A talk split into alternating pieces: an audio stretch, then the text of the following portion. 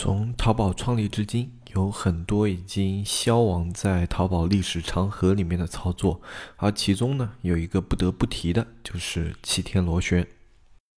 一片叶子可以遮目蔽日，一番良言可以醍醐灌顶。我们在前方披荆斩棘，希望后来者一帆风顺，共享商业智慧，共享创业成功。欢迎收听本期纸木淘宝内训。大家好，欢迎收听本期不专业、不理性、不严肃的大型考古淘宝经验分享节目。我是考古学家黑泽。淘宝的早期呢，是一个鱼龙混杂的时代，也是一个充满了机会的时代。在漫长的淘宝发展史里，有着许多让人觉得非常惊艳的操作。今天呢，黑泽就跟大家一起考古，一起重温一下，在这一系列被淹没的操作中，不得不提的一项上古绝学——七天螺旋。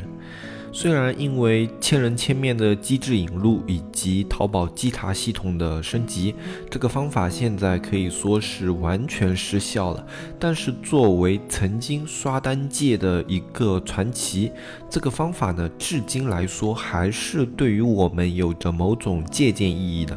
当然，因为今天要讲的内容呢是考古，而不是操作分享，所以有几点我必须在今天的节目之前声明。啊，首先。依靠暴力刷单来打爆某个店铺的做法，虽然不是百分百的不行，但是风险成本呢，跟买彩票是差不多的，而且你的权重获取能力远不如从前。所以呢，我强调过无数次，然后今天在节目前面再强调一次，敢于在这个时代还用单靠刷单来走爆款的朋友们，都是真的猛士啊，受我一拜。所以呢，这个方法在现在只具有小部分的参考意义和大部分的考古意义，千万不要按我等等接下来说的那些操作方法一模一样去操作。如果你按照那样的方法一模一样去操作的话，啊，出了任何问题，本节目概不负责。好了，那么闲话不多说，就跟黑泽一起走进七天螺旋，走进科学。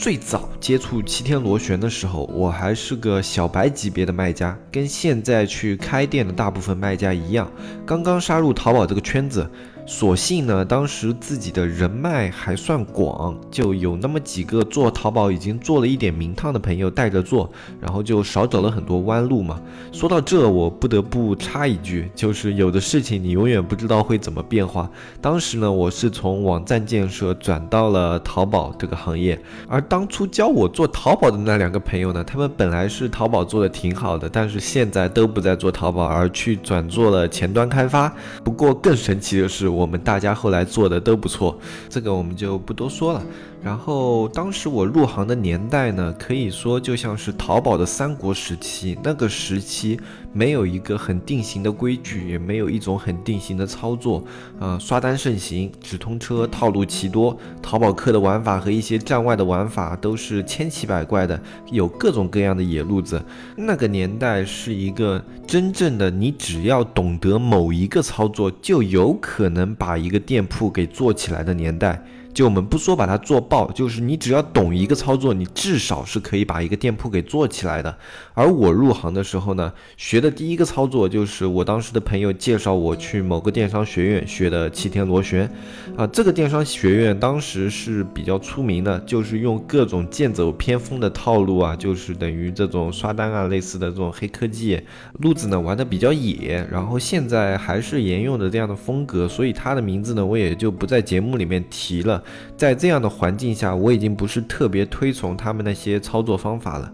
七天螺旋呢？我后来在各种各样的论坛里面，以及各种各样的那些教学视频里面啊，也看过各种各样的理论啊。就换了皮以后，它可以教各种各样的东西。不过呢，我最早接触的时候学的是七天螺旋，所以我这里说的呢，也就说七天螺旋名字嘛，并不重要，名字只是一个代号。舍弃掉这个名字，你可以是七天螺旋，我也可以是七天螺旋啊。那舍弃了七天螺旋这个名字以后，它究竟是什么呢？七天螺旋呢？它说直白一点，就是如何合理的去布局你的刷单和关键词的一个简单的思路。七天呢，是当时淘宝的一个搜索刷新周期。同时也是上下架的一个周期。而这个理论呢，正是基于上下架原理提出的一个刷单布局理论啊。我先给大家简单的介绍一下这个理论吧，因为这个理论现在基本上等于是失效了，所以我就不去很细很细的介绍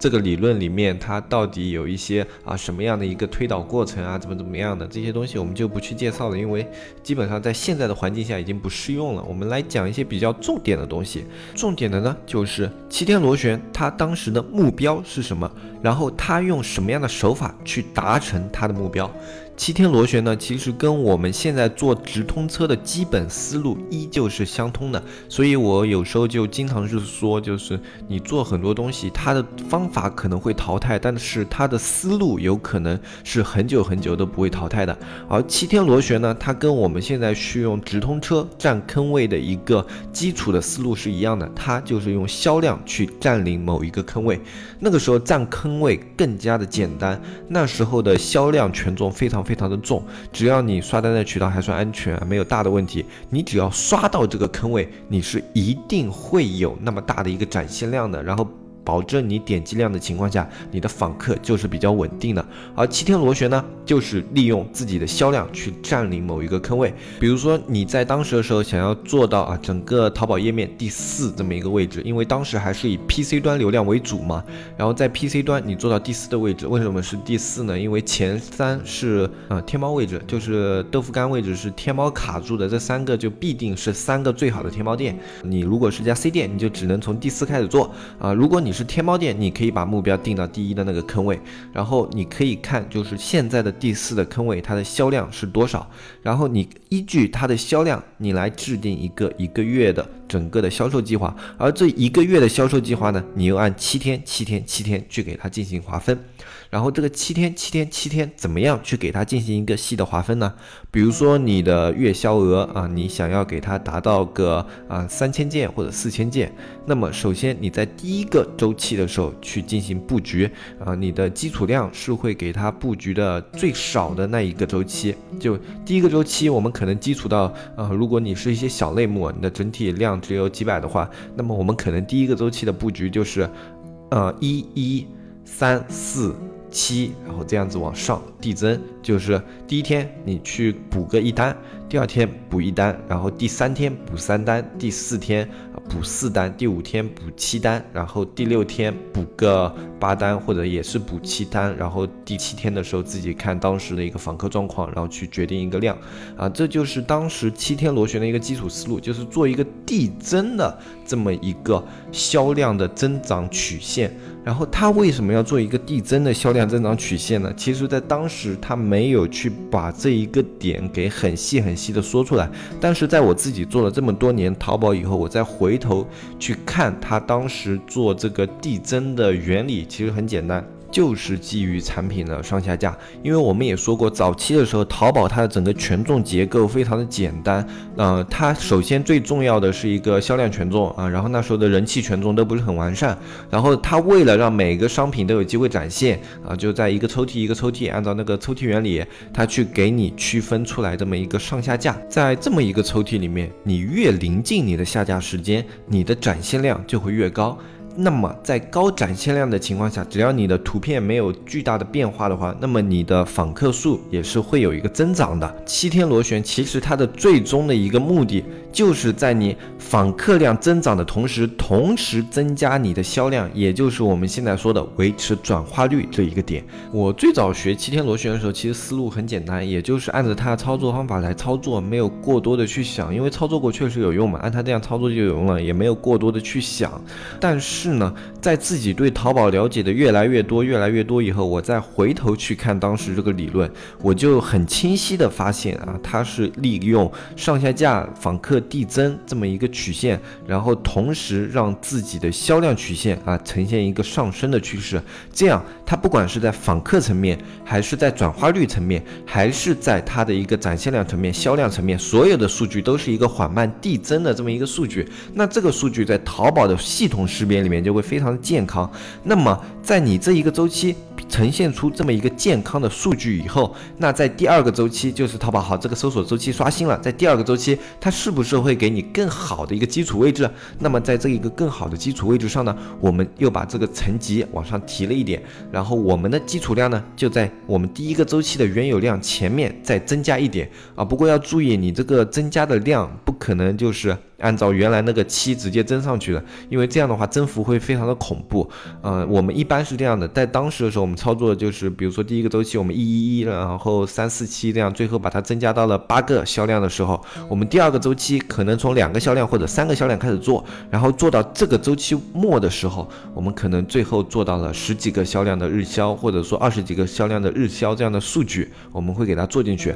然后当第三个周期的时候，我们就可以按照这样的递增数据。最后给它做出来一个可能五六十的日销。那当我们第二个月要正式去推广这个宝贝的时候，它已经有了一个很可观的基础量啊。这个时候基本上来说，它是有了一个很稳定的自然访客了啊。那个年代就这么简单，你第一个月周期按照这样做下来啊，一些小类目可能不多，但是你四五十个或者一百个这样的日访客量肯定是有了。然后在这样的基础上，你再去做第二个周期的递增数据，然后再去做第三个周期的递增数据，啊，当你这样的数据越来越往上，越来越往上去给它补充进去的时候，它的自然流量也同步的导流进来，然后你就按照它的自然流量，然后再去辅助你的刷单量，始终维持住你的那个销量坑位，最后你的整个坑位就可以牢牢的站住啊。比如说你的目标是第四，你就可以用你自己的补单量站住第四的坑位；如果你的目标是第五，你就可以用你的补单量站住第五的坑位，在当时这个淘宝就是这么简单的一个游戏。由黑泽和大海筹划建立的社区纸木见闻已经上线了，对社区感兴趣的朋友可以搜索节目简介里的微信“纸木电商”的全拼，添加我们客服小安的微信，小安会给大家介绍一下我们的社区。社区的内容我们目前包括电商运营、视觉美工、商业逻辑以及电商新闻。对社区有意见和建议的朋友，也可以反馈给小安。纸木社区期待您的加入，与您共同成长。而就是因为当时刷单实在是太有效了，所以至今有很多那个年代下来的运营。或者说还在看那个年代的文章的一些新手卖家，他们仍然是在迷信刷单，但是刷单在现在它能够起到的作用已经很小很小了。我作为一个从刷单的年代一直走走到现在的一个淘宝店主啊，我是对这一点是比较深有体会的，因为我始终是在探讨一种盈利的模式嘛，低风险的盈利模式。对于商业来说，有的方法即便它有效，但是它的风险值到达了一定值以后，它就不是一个合。理的商业模式。七天螺旋的基础操作方法，我相信大家都很清楚了，就是依据你的访客的递增，同步给它做一个基础销量的递增。而在那个年代呢，转化率的真实性，我们也不会那么的去注重，我们只要这个转化率不要太夸张就行了。我们甚至会比行业优秀还要高的一个转化率去做这样的数据。那么在具体操作的过程中呢，可能有的人会问哦，那当时你们刷单用什么？是不是也是用淘口令啊，或者说也是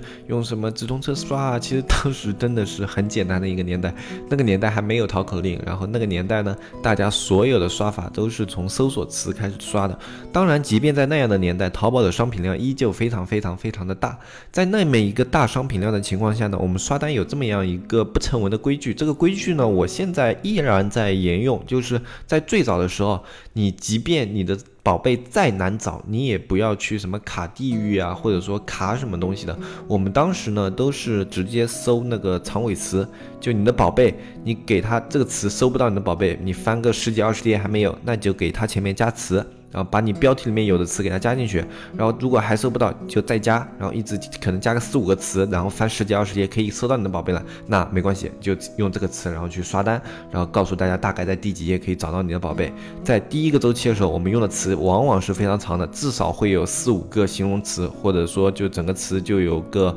呃四五个这样叠加进来。然后在你刷了一段时间以后，你大概只要用一个呃两个词或者三个词的一个形容词的长尾词就可以。找到你的宝贝，然后在第二个周期的末期呢，一般你用一个短长尾词，或者说直接用那个主搜词，你就可以找到你的宝贝。我们一般是这么一个趋势慢慢去刷的。为什么在当时我们要这样去刷呢？因为关键词的权重是包含的关系。比如说你这个长尾词里面包含了你的核心词，那么你在刷这个长尾词的过程中，你的核心词也会占有一定的权重。虽然这个权重可能不如直接刷核心词的权重那么高，但是它是存在于核心词的权重的。那么当你在这个长尾词的呃权重下给它刷到了一定的量，那么它其实作为一个核心词，它的权重也在慢慢的往上积累，它也在那它的那个坑位慢慢的往上爬啊。然后呢，你用这种慢慢减少。找这个前面形容词的做法去刷这个词呢，它这个积累的速度会越来越快，越来越快，越来越快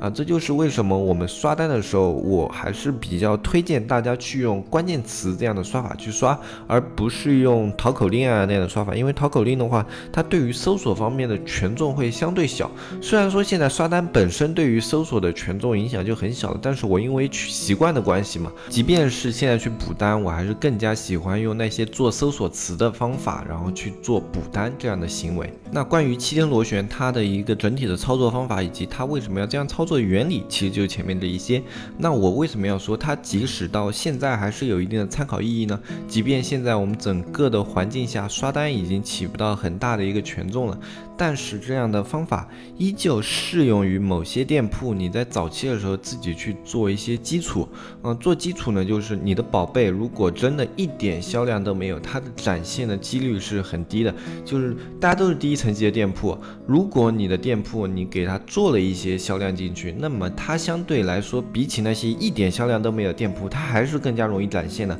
即使这个权重被削得更加厉害，但是交易行为至少让你的店铺有活跃度。让你的产品有活跃度啊，他在淘宝里面判定呢，只要你这些刷单的账号还行，就是不会被淘宝抓到是刷单的那些账号，那他还是能够给你积累到一定的作用的。那这个呢，就是我们现在说的给一个店铺做一定量的基础。那么做基础的过程中呢，我们现在其实你还是可以用七天螺旋里面的一些思路。我们现在上下架这个机制仍然存在，然后千人千面还有这样的机制，但是这些机制呢，它整体缩下来，它依然会给你依据表现给你分配访客，这个原理它没有变。就是淘宝，它依然是根据你的店铺表现去给你分配访客。那么在它访客分配来了以后，你就根据它的访客分配量去决定你要做的这个店铺基础的一个基础量啊。这个是我们可以依旧去考虑，在早期的时候，你在啊，比如说想要补单做基础的时候，没有任何思路的时候，可以去借用的一个思路，就是你现在有多少访客，你就去在这个访客基础量补多少单，然后这个补单量呢，根据转化率来。你的转化率如果在行业平均大概是百分之八啊，或者百分之七，你的转化率不要超过这个。如果你的访客特别少，只有两个三个，你最早的时候补个一单无所谓的，你肯定是要超过的。这种时候超过一下也无所谓，因为你的访客基数特别特别小嘛，这种是没有问题的。呃，你只补个一单，你的补单量也不夸张，那这种情况下是没有问题的。大家不要去纠结，我只有三个访客，那我是不是压根没法补？这样的时候你就只补一单，就你如果没法补，那你就只补一单。然后在后续你的整体的一个基础的访客量起来啦，或者说你用了一些推广工具啊，一些推广手段，一些啊站外的推广什么的，导流了一些访客进来，你就依据这些访客的量去做你整个基础销量。为什么我们要根据转化率去做它的基础销量呢？因为转化率这个东西，你去以它作为一个参考线，在这个参考线内，你的所有数据，只要你的账号是安全的，你的所有数据表现都会是在淘宝。数据稽查系统里面保证是安全的，因为像这种。这么大体量的平台，它不可能所有的点都用人工去进行排查。那么它首先有一步是机删这样的一个过程，用机器去筛选你的异常订单。那么你只要保持你的数据在正常的一个范围内，那么你这个数据就不会被筛查为异常。那么不会被筛查为异常，就表示你这个数据被发现是违规的概率降低了。所以这就是为什么我们要从转化率去进行补单的一个思路啊，不是因为转化率的。权重高，是因为我们用转化率去确定你的补单量是最安全的。同时，另外一点我也是说了非常多遍，然后今天因为是讲这件事，我们就再说一遍，你的补单账号的质量非常非常非常的重要。如果你找不到一个优质的刷单平台，同时你的店铺刚刚起步的话，你宁可从自己的朋友圈。或者说去从你的一些社交圈去寻找一些刷单的渠道，你可以给你那些朋友说包个红包啊什么的，帮我去做一个销量啊。他们一般来说都是愿意的。然后你把流程发给他们，就一些关系比较好啊，或者说一些在你朋友圈里比较信任你的那些朋友，他们基本上可能还是愿意的啊。或者说你的产品成本比较低，你就说你来帮我走个销量，然后我这个东西就送给你了，我是真的会发给你的。呃，用别人拍你直接送他东西这样的方法是最安全的。因为你真的把货发出去了，即便淘宝判定你的交易异常，给你判定了一个什么刷单虚假交易什么的，你也可以提起申诉。然后提起申诉以后，你把各种各样的资料提交上去，很大概率是可以申诉成功的。啊，这就是我们从这种上上古绝学啊齐天螺旋里面可以提出的一些我们现在具有参考意义的操作。虽然对我们现在参考意义不是特别大，它已经不能再帮我们打爆一个店铺，但是它依旧是有一些。就是在补单的时候啊，或者说在做基础的时候啊，能够给我们起到一些思路上的帮助啊，所以我也是就前两天又看到了有人在论坛里刷七天螺旋这样的文章，我就特地来社区里面说一下，因为一个呢是担心现在社区里的人有人看到这样的文章以后，真的去用刷单的方法去做店铺，这样的风险性绝对是非常高的啊，一个是告诫一下各位，然后另外一个呢就是我们再从这样的方法里面还能提取一些什么样有用的东西。出来，然后呢，我们也就进行一个分享啊，这就是我们今天这一期节目的主要内容。那我们节目内容就讲完了，然后今天刚好比较闲，我还可以多跟大家扯几句蛋啊。现在呢是我这边五月十号啊，现在是十点半，然后在过一个半小时，刚好是啊漫威。他们的非常隆重的一部电影，也是他们规划了很久的一部电影《无限战争》啊上线的日子啊，《复仇者联盟》的第三部。但是我个人呢，其实不是一个漫威粉，漫威的电影只是电影院有，我就会去看一看。我个人呢，其实是一个恨铁不成钢的 DC 粉。虽然 DC 的电影一直拍得一塌糊涂，但是我对它的整体的那种英雄架构啊，和他们对于超级英雄更加深入的一些讨论，我个人是更加喜欢一些的。包括我最喜欢的。超超级英雄系列也是蝙蝠侠的黑暗三部曲啊，就是诺兰导演的黑暗三部曲，真的非常的好看，特别是里面第二部，就是蝙蝠侠和 Joker 就小丑的那一部。啊，里面是希斯莱杰演的小丑啊，真的非常的好看，我特别喜欢希斯莱杰这个演员，但是他在演完这一部以后就自杀了，也是让人觉得非常的可惜。那么在漫威这个电影上线的时候，我们顺便来聊一聊漫威这家公司。它作为一家漫画公司步入电影产业，其实它是有一个。很大胆的尝尝试，就是把它整个漫画系列里面的所有英雄串联在了一起，然后串联在一起之后呢，他在最后今天要上映的这部电影里面，把所有前面他布局的十八部电影的电影线串联到这一部，所以他这一部电影其实是一个。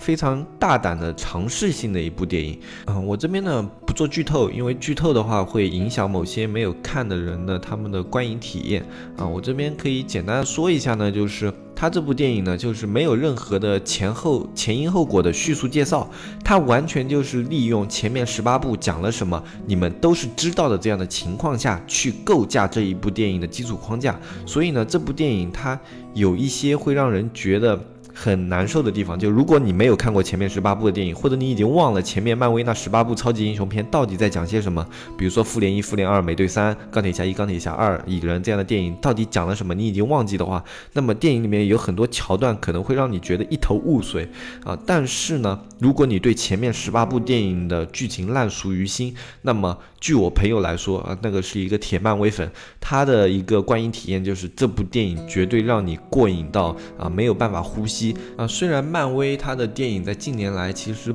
被很多专业的影评人所诟病，就是说漫威把整个超级英雄片的节奏变得更加商业化，变得更加娱乐化啊。简单点来说就是快餐化嘛，就好像偶像剧和一些文艺片的差别，就是说一个是为了票房的产物，一个是为了情怀的产物。然后他们觉得漫威已经完全丢失了情怀，然后在追求票房啊，然后也指责漫威给整个电影市场带来了一种不好的风气。他们把什么经典的 IP，比如说星战啊，或者说变形金刚啊这样的片子都带向了他们这种风格的一个快餐化啊。但是我觉得这个问题倒不是特别的大，至少我在看某些漫威的片子的时候，我还是觉得会比较过瘾的，不像我去看那些恨铁不成钢的 DC 片子，虽然说他们的整体的探讨的深度依然是有 DC 的风格，带着一些很有深度的思考，但是它整体的剧本没有架构好啊，它连电影最重要的就剧情这一方面，它都没有很好的去呈现给观众，所以我觉得 DC 最近问题挺大的。啊，在这一点上就远不如漫威对于观众口味的把握，所以整个漫威宇宙，我不去评判它在电影界的地位到底是怎么样的，它对电影做出了怎么样的贡献或者怎么怎么样的，但是我认为它在商业上至少是一家成功的公司啊，所以这其实也是可以给我们很多的启发。即使是像电影这么传统的行业，依然有人能够靠自己的创新在里面搅得天翻地覆，那更何况我们电商呢？那好，今天这一期节目我们就说到这里，也预祝各位漫威粉们观影愉快。然后在今天的节目最后呢，我再顺便客串一个音乐主播，来推荐一首我最近非常喜欢的乐队 Mr. Graceless 不优雅先生的 Mr. Lee。然后在节目结束之后会会放给大家听一下，一个非常小众的国内乐队，我个人是非常喜欢的一支乐队，也希望大家能够喜欢。那么这一期节目我们就说到这里。如果你想要看一些淘宝资讯，如果你有问题想要找人解答，你都可以关注我们详情下方的微信啊，加这个微信呢就可以添加我们纸木电商的小安，然后参加我们社区。我们社区现在是二百九十八一年，参加社区后就可以看我们社区的小程序，小程序里面每天都会有我们关于电商类的文章更新。然后除了这以外呢，你还可以把你的问题提到我们的小安的微信上，然后我们的运营团队在有时间的时候都会为你的店铺做一个答疑服务，包括你在摄影和美工方面有需求，你都可以添加社区里面去咨询。我们现在也在提供类似的服务。今天这一期节目我们就说到这里，接下来请收听 Mr. Graceless 的 Mr. Lee，我是黑泽，我们下期再见，拜拜拜拜拜拜。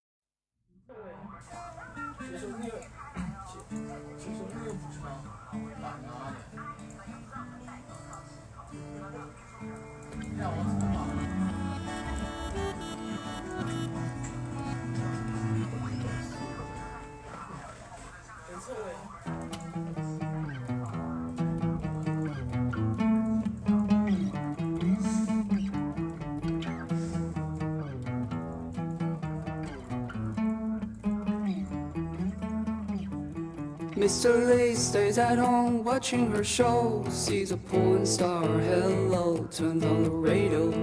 Mr. Lee comes around out of control. He loves star, hates star, nobody knows. Mr. Lee knows he can't bear their joke. You know the beauty in the world isn't easy to know. It's a doing type of thing, but it's because it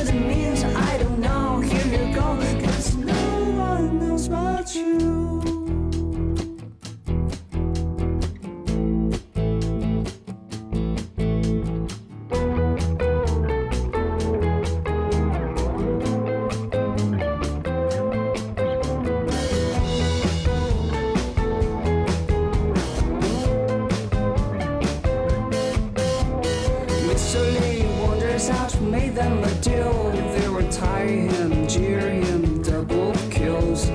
Mr. Lee gets a tease by his friend, but he say all his troubles were gone. Hey Robbie, don't you know?